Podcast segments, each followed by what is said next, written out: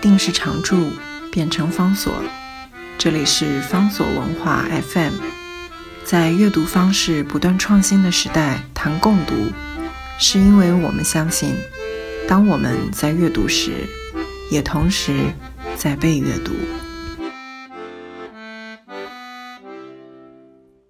今天为大家介绍的这本书呢，是一九五三年所出版的一本旅行文学的经典作品。这本书的书名叫做《世界之用》。我们来看一下，这是什么样的一本书？一九五三年的夏天，一位二十四岁的瑞士年轻人，很年轻，但是换另外一个角度来看，不这么年轻，因为呢，他已经游遍了欧洲跟非洲各地。他在这个时候呢。坐进了一台老旧、刚刚修过的意大利的菲亚特的汽车，准备要从他日内瓦的家要出发。不过他过去游历欧洲、非洲，这次他要朝不一样的方向走，他要往东边走。他要去哪里呢？他要去土耳其、去伊朗、去克布尔，一直到哪里？一直到印度的边界。这个人他的名字呢，叫做 Nicola b u v i e r。他是一位瑞士的作家、诗人跟摄影师，但是他留下来更重要的记录，那就是他的游记。除了这一本《世界之用》之外，他后来也曾经写过非常有意思的一本书，书名叫做《虚空与完美》，那是他在一九六四年到一九七零年在日本居住了六年的时间所留下来的笔记。然后这一次。他所记录的1953年的这趟旅程呢，前后长达一年半的时间，而且呢，他不是自己去。更有意思的这本书的另外一个元素，那是跟他一起去的这个朋友呢，叫做 t i l e r v e r l e 维尔内，他是一位插画家、雕刻家。我们在书里面我们会看到他的四十八幅的插图，他的插图很有意思，因为看起来有点像木刻版画。他用很简洁，但是呢非常具有风格的这种线条来记录他们所走过的这些地方，尤其是他们遇到的这些人。他们的这一趟一年半的壮游回来了，十年之后诞生了这样的一本传奇旅行写作的盛典，把旅行、把游记呢升华到另外一个文学的领域。这样的一本书，光是看它的开头。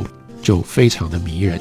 在开头的时候，福比耶他写的是：三天前我离开日内瓦，他已经开车上路了，不急不习地往前行进。抵达了塞格勒布之后，我到邮局呢去领取邮件，发现 Thierry，也就是他的这一位艺术家朋友，写来了这样一封信。开头先给我们的是 Vene 他写的一封信，信里面写什么呢？今天早上阳光灿烂，暑气袭人。我爬到山坡上画画，雏菊盛放，麦田新绿，树荫宁静。回程的路上碰到了一个骑小马的农夫，他翻身下马，为我卷了一支烟，然后我们蹲在路边一块抽烟。塞尔维亚语我只懂得几个字，不过我勉强竟然也能够听得出他的意思。他买了面包要带回家。他养了五个小孩和三头牛，还有呢，特别告诫我，打雷的时候一定要当心，因为光是去年就有七个人被雷劈死了。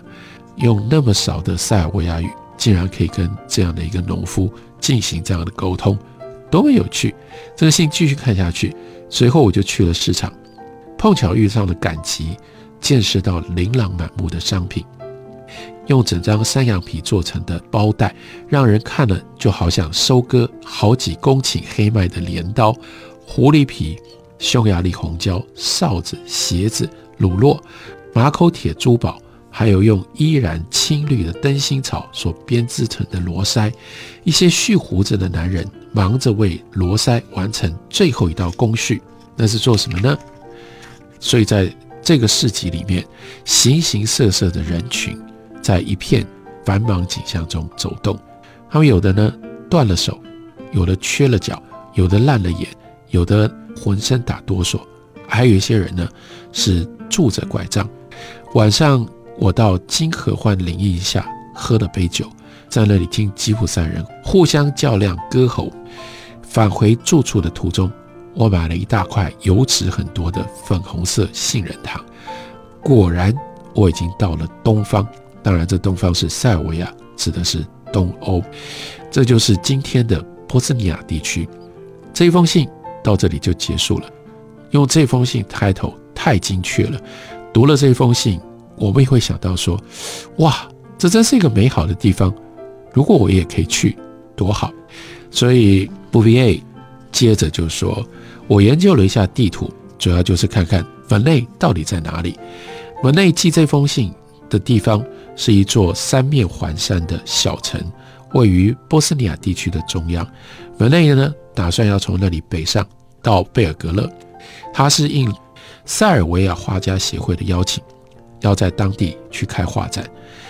我预计开我们翻修过的这台菲亚特老爷车，带着旅行的行头，到七月底那几天去跟他会合，然后呢，继续往土耳其、伊朗、印度，也许还走更远。出发的时候，他们的想法是，我们准备用两年的时间来旅游，但是后半句，身上带的钱可以花四个月。换句话说，四个月之后，到哪里去找钱？怎么样继续旅行下去？现在还不知道，旅行的计划很模糊。不过做这种事的时候，最重要的是先动身上路。那么多的计划，以后再说吧。十岁到十三岁的那段日子，我总爱趴在地毯上，静静地端详地图集，放下一切远走高飞的欲望，油然而生，看着地图，从地图上想象一下里海拉克什米尔。那样的地区，然后呢，想象一下会在回荡在那种地方的音乐，在那里你可能会邂逅的眼光，还有呢，等待你发掘的观念跟想法。当寻常的认知开始受到冲击，而我们的欲望却设法抗拒的时候，我们会设法为自己的制作找理由。然而，我们找到的理由通通不值一文。事实是什么？把这些借口、理由通通拿掉了之后。我们根本不知道到底什么是在驱使我们，就是某一种东西在内心滋长茁壮，逐渐挣脱懒神一般的羁绊，直到有一天，你一定没有什么把握，可是呢，你还是义无反顾就出发了。所以他的关键的这一段话，他说：旅行不需要动机，旅行很快就会证明。它本身就够了。我们原来以为自己出发去成就一场旅行，但是错了，这是倒过来，是旅行在成就我们，是旅行在驱策我们，不是我们去旅行，是旅行在控制我们，令我们扶救求饶。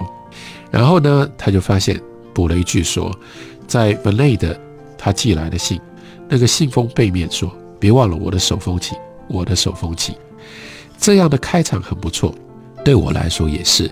我坐在萨格勒布郊郊区的一处咖啡馆，完全不赶时间。前面摆一杯红西白酒，我凝视着向往的暮色，看到一间工厂人去楼空，目送一个葬仪队伍悠悠地走过。他们打着赤脚，手举黄铜十字架，女人呢戴着黑色的头巾，两只松鸦。在一棵椴树的枝桠间，刮噪不休。我风尘仆仆，右手抓着一颗啃了一半的辣椒，在内心深处倾听刚度过的一天时光，欢欣快意的落幕，宛如峭壁猛然坍塌。我舒展浑身的筋骨，大口畅快的呼吸。这一篇序言，它的结语是：我想到猫有九条命的传说。直觉自己刚走进第二条命，这就是他漫长旅途的开头。这样的一个开端，也就预示了这本书的基本的写法。里面有几个有趣的主题。一个主题前面提到了，这两个人想要去两年的旅程，但是只准备了四个月的生活费，所以接下来该怎么办呢？就要去找钱，所以这不是一个这么纯粹的我们以为的旅游文学，因为旅游的过程当中有很多的困难必须要克服，包括用什么样的方式找到钱。他们基本的构想，那就是本内，因为他会画画，所以呢，他就沿路卖画。然后呢 b o u v i e r 如果有需要的时候，他可以介绍瑞士，可以介绍欧洲，可以去演讲。二十四岁，这个时候很多的想法都非常的单纯，但是他们有这样的一种热情跟决心去付诸于实现。所以接下来有这么一样一段，讲到说 Mone 他一幅画都还没有卖出去，这个时候呢 b o u v i e r 他为了要赚稿费，想要写东西，可是也一个字。都没有写出来，所以尽管生活的精打细算，但是呢，口袋里的钱呢还是散得好快。所以他这个时候呢，就打起了报社的主意，靠着几个邻居的帮忙，投出了几篇小小的稿子。编辑部给的钱虽然不多，可是接待的很热情，让我立刻觉得舒心自在的是，好怪，好有趣。几乎每家报社的编辑部都在最好。